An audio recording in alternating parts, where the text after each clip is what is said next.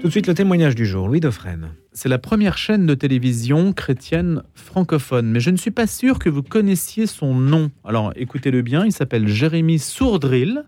Alors ceux qui évidemment sont euh, protestants euh, dans le monde évangélique le connaissent, ceux qui vivent au Québec, à Montréal en particulier, le connaissent évidemment. Il ne peut pas faire un pas en Afrique euh, sans être harcelé. D'ailleurs, il ne pourrait pas aller d'ailleurs sur le continent africain, sinon le fait d'être une star l'empêche quasiment de pouvoir circuler. Bonjour Jérémy Sourdril. Bonjour Louis. En France, ça va encore. Vous pouvez un peu bouger. Vous n'êtes pas trop reconnu. Oui, ça va, ça va. Bon, un peu, un peu, mais ça va. Un peu. Depuis combien de temps est-ce que vous vivez cet état en fait de, de télévangéliste, hein, c'est ça? Oui, bah, oui, on peut appeler ça comme ça. La chaîne de télévision est sortie le 17 décembre 2017. Avant ça, on faisait pas mal d'émissions. Et c'est vrai que quand la chaîne est sortie le 24-24, euh, donc sur les satellites, on est sur Canal Plus partout en Afrique. On est également bien sûr sur Internet. Euh, il y a eu, on a rencontré un, succès avec parce qu'il y avait vraiment une soif de la part des gens. Et donc c'est sûr que depuis, euh, bon, on est un peu plus connu, et surtout l'évangile. Donnez-nous une mesure de votre audience, Jérémy Sourdril, qu'on saisisse bien le phénomène. En tout cas, au niveau de mon émission, je m'adresse à peu près à 50 à 100 000 personnes par jour. Après, c'est difficile de chiffrer sur euh, certains canaux comme les satellites et, Canal+, mais on le voit quand on va à la rencontre des gens, qu'on se déplace un peu partout dans le monde. Bah, il y a toujours quelqu'un qui nous connaît, quelqu'un qui est touché. C'est vraiment extraordinaire. Quel est le budget? Le budget, en tout cas, on, est, on dépense à peu près 10 000 euros par jour sur notre chaîne. Ça vous paraît beaucoup? Vous rentrez dans vos frais? Ça, c'est énorme. C'est énorme et c'est un vrai pas de foi. Quand on a commencé en 2004. Parce pour une télé, c'est pas énorme. Pour une télé. Non, pour une télé, c'est pas énorme. Mais euh, bon, on est, on est une, petite équipe, euh, une cinquantaine de personnes. On a commencé en 2004 avec un site internet qui s'appelait enseigne-moi.com. À l'époque, on, euh, on, prenait les cassettes audio des différents pasteurs ou autres, on les numérisait en MP3 et on les proposait donc sur internet. C'est devenu par la suite une chaîne de télévision. Et au début, j'avais fait un, petit budget prévisionnel avec mon ami Michael Lebeau. 4000 euros, c'était déjà pour nous une énorme montagne. C'est vrai qu'aujourd'hui, bah, on dépense plus de 300 000 dollars par, euh, par mois. EMCI TV. Qu'est-ce que ça veut dire EMCI Alors, ça veut dire Enseigne-moi Canal International. Et donc, c'est de la prédication C'est beaucoup de prédication, donc euh, à travers euh, des émissions un peu voilà, ludiques, on va dire. c'est très frais. Donc, il y a une matinale, il y a une émission de prière, il y a une émission pour les femmes, différentes émissions. Il y a aussi des prédications, donc euh, de pasteurs un peu partout euh, dans le monde, mais il y a aussi des temps de, louanges, euh, des temps d'adoration, des témoignages. C'est assez diversifié, des films également qu'on peut, peut passer de Sage par exemple ou autre. Donc le samedi soir entre autres. Donc Sage, c'est la société de distribution de films. Oui, c'est ça, qui font des super films. et de culture assez américaine. Hein, donc ça correspond aussi à votre, à votre public. Oui, en partie. Hein, en partie. Alors, Jérémy Sourdril, si vous êtes là ce matin, c'est qu'il y a une, une manière, une déclinaison de l'image en texte, puisque 365 jours de déclarations et de prières inspirées aux éditions première partie, ça vient juste de sortir. Vous êtes pasteur, je, je, le précise, hein, puisque pour ceux, j'ai dit télévangéliste, donc ça, ça renvoie bien à une culture protestante, hein, pas catholique. Vous avez de bonnes relations avec l'Église catholique? Oui, très bonne. Bon, je, ne me nomme jamais télévangéliste, vous êtes l'un des, des premiers, mais je comprends bien. Non, non, c'est vrai qu'on peut voir ça comme ça. Euh, oui, une très bonne, euh, très bonne relation. Euh, j'ai parfois le privilège de pouvoir parler même à des sœurs, à des prêtres ou autres. Et bon, première partie aussi assez multi, euh, multi euh, ethnique, on va appeler ça comme ça, religieusement. Multiculturel. Multiculturel. Et euh, c'est mauvais. J'aime, j'aime l'Église. J'aime l'Église. Qu'on connaisse bien un petit peu ou un petit peu mieux votre parcours. Vous êtes né en Bretagne. Vous dites avoir connu le Seigneur à l'âge de 7 ans, vous avez grandi dans l'Église, vous avez fait ses premières expériences, vos premières expériences avec Dieu, vous êtes très jeune, vous ressentez un appel à servir Dieu, que Dieu confirmera vers l'âge de 12 ans, et un soir, alors que vous lisez l'histoire d'un revivaliste, Dieu met dans votre cœur le désir d'expérimenter un réveil futur. Vous êtes d'emblée donc dans une, on voit bien, dans un lexique euh, évangélique. Oui. Et pas catholique. Alors que vous êtes en Bretagne où, les évangéliques sont pas très très nombreux. Non, c'est vrai, c'est vrai. Euh, bon, les évangéliques, catholiques, euh, ce qui est vraiment, je trouve, énormément important, c'est de pouvoir se référer à la parole, aux évangiles c'est vrai que j'ai découvert dans les évangiles et, surtout dans la personne de Jésus, euh, bah, le Fils de Dieu, bien sûr, un, homme extraordinaire, un Dieu aussi, qui se révèle à, l'homme et qui accomplit des miracles. Donc c'est peut-être en ça euh, qu'il y a peut-être une, différence. Il y a des miracles, bien sûr, chez les catholiques, chez les évangéliques.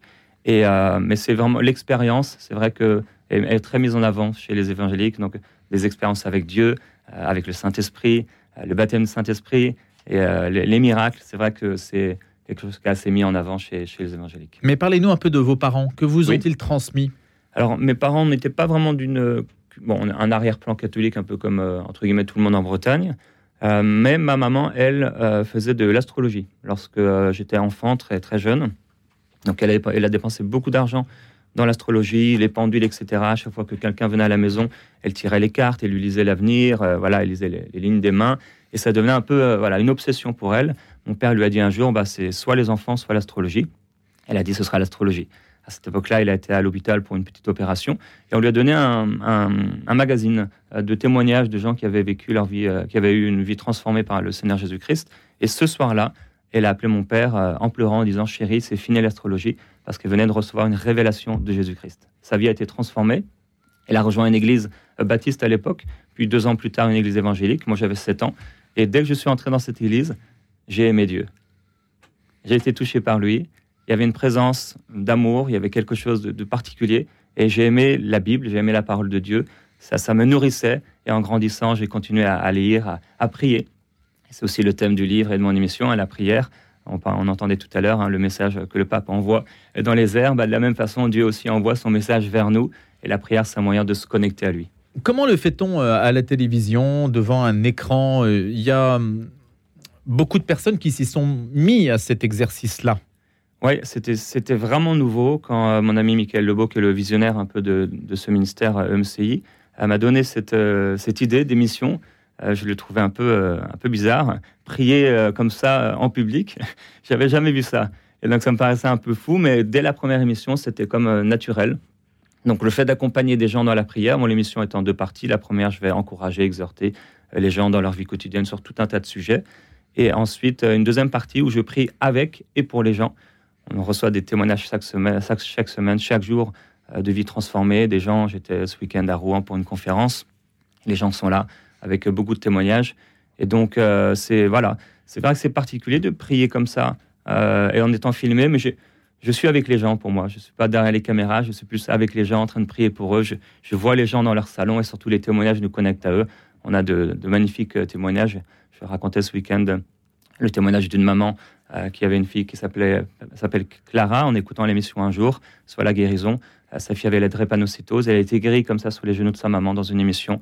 Une autre, Brianna, sa maman, euh, a prié pour elle alors qu'elle regardait une émission. Elle avait la maladie de Crohn, elle a été guérie. Donc c'est sûr que c'est très encourageant quand je reçois de telles lettres, de tels mails, surtout particulièrement les enfants, c'est vrai que c'est extrêmement touchant et on se dit, on sait pourquoi on paye le prix, pourquoi on paye le prix du renoncement, il y a un prix à payer, mais c'est extraordinaire. Quel est le prix à payer, Jérémy Sourdril Le prix à payer, c'est beaucoup d'abnégation, de, consécration. C'est, euh, euh, on n'est pas là, on ne vit pas pour nous-mêmes. Il faut que Jésus a dit la graine de blé tombe à terre et qu'elle meurt pour porter du fruit. Et euh, c'est vrai que c'est un, renoncement aux choses de ce monde, mais une gloire qui est beaucoup plus grande que tout ce qu'on pourrait vivre dans ce monde.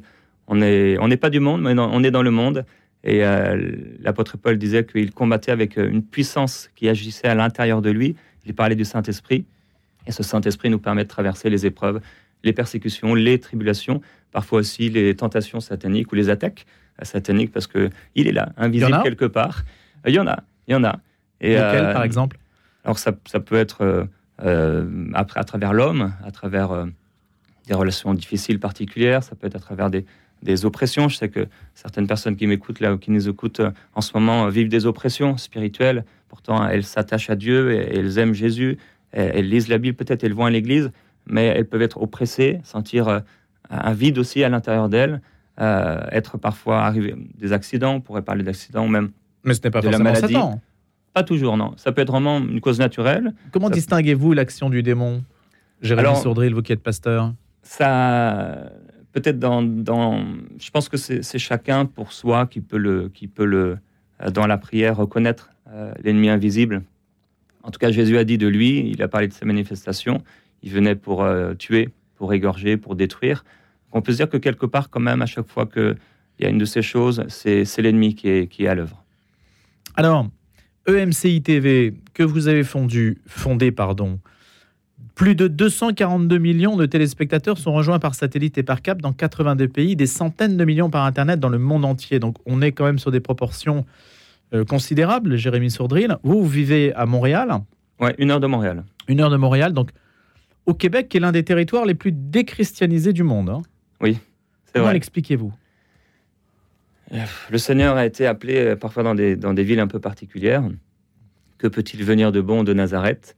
Euh, Dieu nous a amenés là-bas, vraiment. On a été inspiré un jour en 2010. On s'est installé là, euh, ma femme, ma fille et moi d'abord, puis après Mickaël euh, et sa famille un an plus tard. En 2012, on a acheté notre premier bâtiment. Et, et c'est là pourquoi que être allé là-bas? Oui, c'est ça, j'allais y répondre. Pourquoi être allé là-bas? On, on- on sentait une inspiration, comme aussi une ouverture, quand même, il faut le dire. Une ouverture. L'association grandissait, on avait une grande vision. Et on, on savait quand même qu'en France, c'est plus difficile.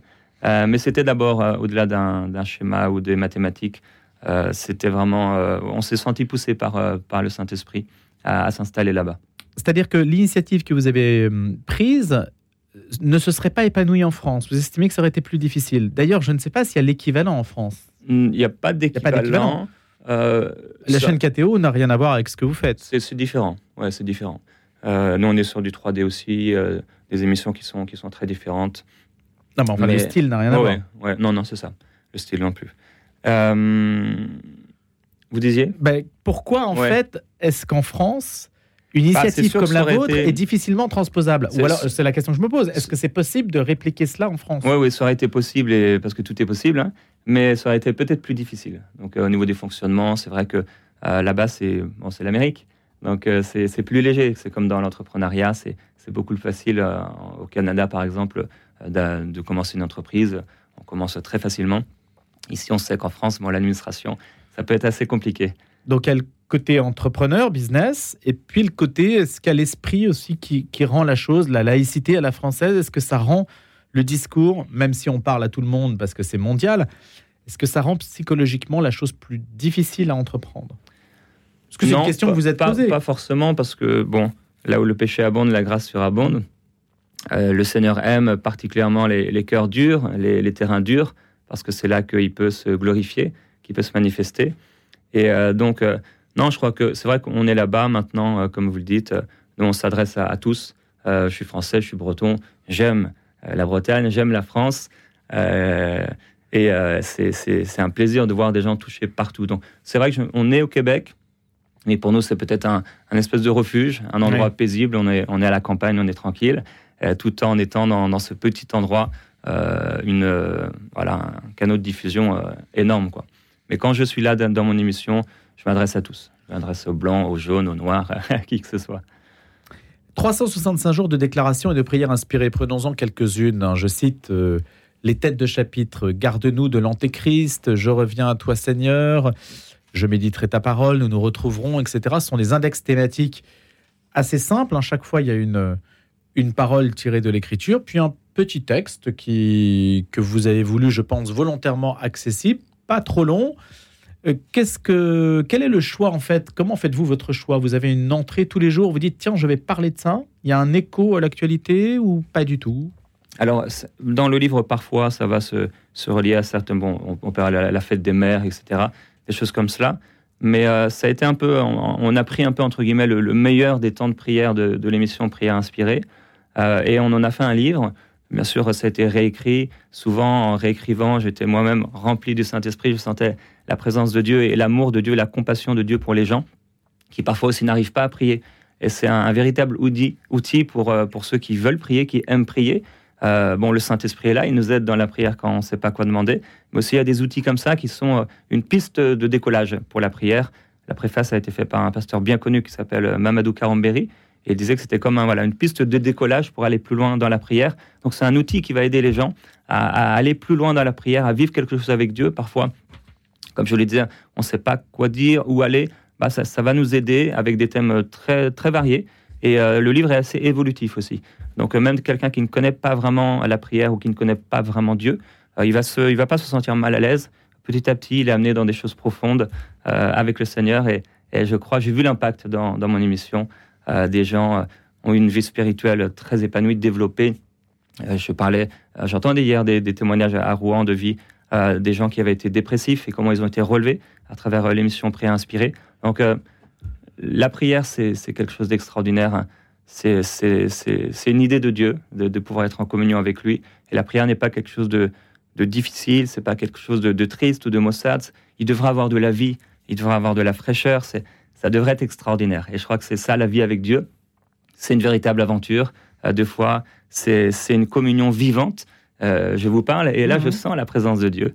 Donc, ça peut paraître un peu étonnant, mais c'est cette présence qui, euh, à l'âge de 19 ans, j'étais dans ma voiture un jour et j'ai dit à Dieu, je sais que tu existes, je vais à l'église, je lis la Bible, mais ce que je désire, c'est te donner toute ma vie, tous mes projets, j'abandonne tout, je renonce à tout. Et à ce moment-là, j'ai senti une présence d'amour extraordinaire descendre dans ma voiture. Un amour si fort que je suis mis à pleurer de toutes mes forces, j'ai dû m'arrêter sur le bord de la route. Et c'est comme si, entre guillemets, j'ai vu Dieu descendre dans ma voiture et repartir, mais il avait laissé quelque chose en moi, cette présence du Saint-Esprit qui ne m'a plus jamais quitté.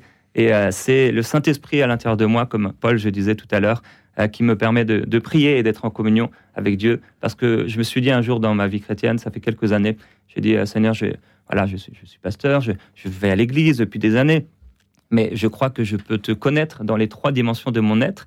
Et euh, s'il était préférable pour moi que tu t'en ailles, alors que les disciples pouvaient te toucher, manger avec toi, je veux te sentir aussi dans, mon corps. Et Dieu m'a fait cette grâce de pouvoir ressentir la, présence de Dieu qu'on appelle dans la Bible l'onction.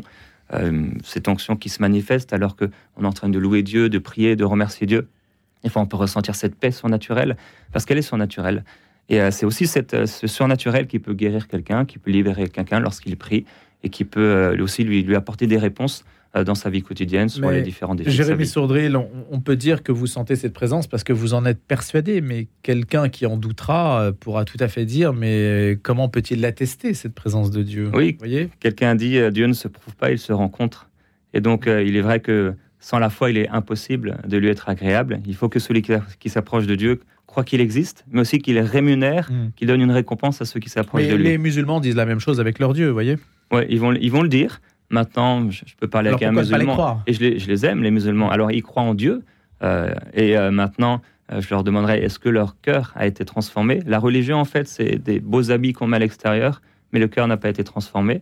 Et quand Jésus s'adressait aux chefs religieux, d'ailleurs, les seules personnes avec qui il s'est vraiment fâché, c'était les chefs religieux parce qu'ils avaient des habits extérieurs très beaux, mhm. mais à l'intérieur, ils étaient remplis de toute espèce de méchanceté, d'amertume, etc. Et Jésus n'aime pas ça. Jésus aime la sincérité. Donc vous estimez que les autres religions, c'est ça Non, non, non, non. Non, je parle des religions en général, parce que même chez les évangéliques, il peut avoir euh, des pasteurs ou, chez les catholiques ou peu importe. Mais je demanderais donc à un musulman, comme je dis à un catholique ou à un évangélique, mais qu'as-tu réellement vécu avec Dieu? Est-ce qu'il y a eu un avant, un après? Est-ce que euh, tu marches dans l'amour? Est-ce que tu aimes ton prochain? Parce que c'est aussi avec euh, des, actes aussi simples que ça qu'on voit si quelqu'un a, a, été, a rencontré la grâce, a été touché par le Seigneur Jésus-Christ. Le thème de votre prochaine émission de télé, Jérémy Sourdril Alors, je vous avoue que je ne sais pas. Chaque semaine, euh, j'en ai, j'en ai cinq à faire, donc c'est des émissions quotidiennes. Euh, ça... C'est quand même beaucoup de travail quand vous y réfléchissez. Vous dites que vous planifiez, il y a, y a un rendez-vous à prévoir, etc. Ouais, c'est ça. Moi, là, j'en ai préparé juste avant de, de venir pour euh, la semaine qui venait. Donc là, ce sont des questions, réponses, prières. J'ai proposé aux gens sur mes réseaux sociaux, parce que je suis un peu partout sur les réseaux sociaux, de me poser toutes sortes de questions. Et donc, j'ai pris ces, ces, ces, ces, questions, J'y réponds pendant une semaine. Donc, ce prix inspiré sur la chaîne YouTube de MCI TV. Sur ma propre chaîne, on peut trouver cela. Vous êtes un enfant des nouveaux médias qui permettent justement de s'adresser à des millions de gens à partir d'une d'une structure finalement légère et puis de tenir un discours qui influence des millions de gens. Et c'est ça, en fait, ce dont vous êtes aussi le signe à travers EMCI TV euh, chaîne à laquelle on pourra donc se reporter en écho à cet ouvrage 365 jours de déclaration et de prière inspirée aux éditions première partie, signé Jérémy Sourdril, que je remercie d'être venu ce matin. À bientôt, Jérémy. À bientôt, Louis. Merci beaucoup.